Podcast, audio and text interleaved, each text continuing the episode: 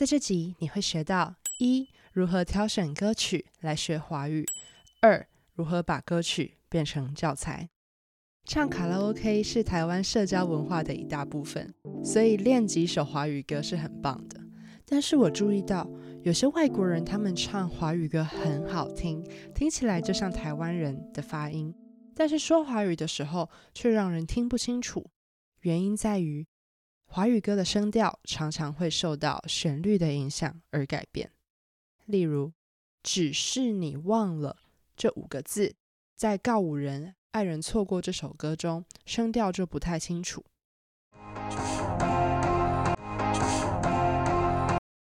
大部分的华语歌都是这样的哦。那什么种类的歌适合拿来当声调的学习材料呢？你一定想不到，就是饶舌歌。但不是每一首饶舌都适合拿来练习发音，像是这首歌。我更不确定你想要的改变，我更不确定你想要的改变，我更不确定你想要的改变。你可以听到它的声调是跟着音乐旋律，所以不太适合拿来当练习声调的教材。但是这首蛋堡的饶舌歌，关于小熊。关于留，关于走，关于喜欢与否。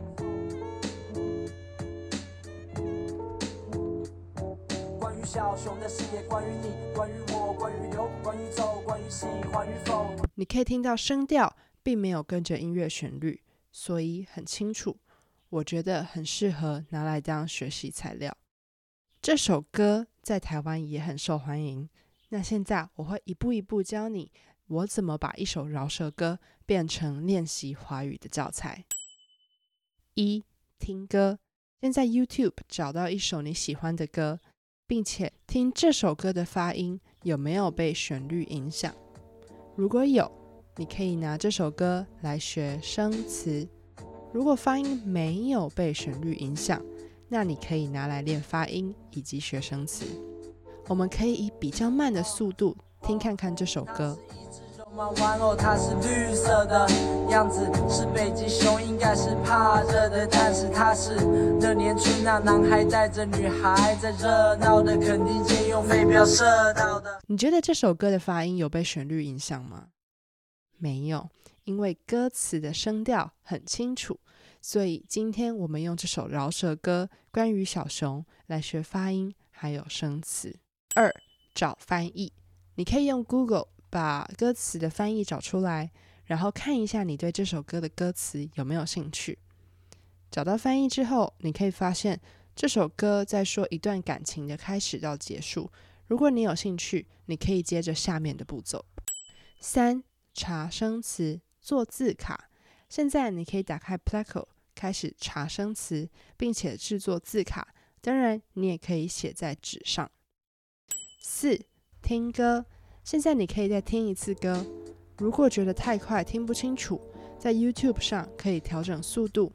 电脑上的 Spotify 也有一个很方便的功能，是可以清楚看到歌词，也可以准确的选段落。这件事情在 YouTube 可以做到，但是 Spotify 比较方便。五、模仿，这是训练听跟说最重要的部分。The Echo Method: Listen, Echo. And repeat。首先，你要先听，然后不要马上说，先让声音在你的头脑里播放一次，再说出来。只要选一句话，不要超过七个字，大概每天做十分钟就结束。这个方式叫回音法，可以帮助你学习生词的发音。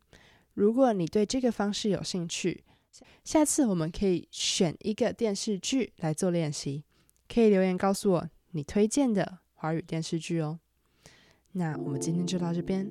如果你想在 IG 上看到我，欢迎追踪 Mandarin with Local。如果你喜欢这集的内容，欢迎订阅、按赞，还有分享给你的朋友。你可以在我的网站里找到这集的逐字稿，还有重点单字。欢迎你用语音留言、寄 email 分享给我你的想法。那我们今天就到这边。拜拜。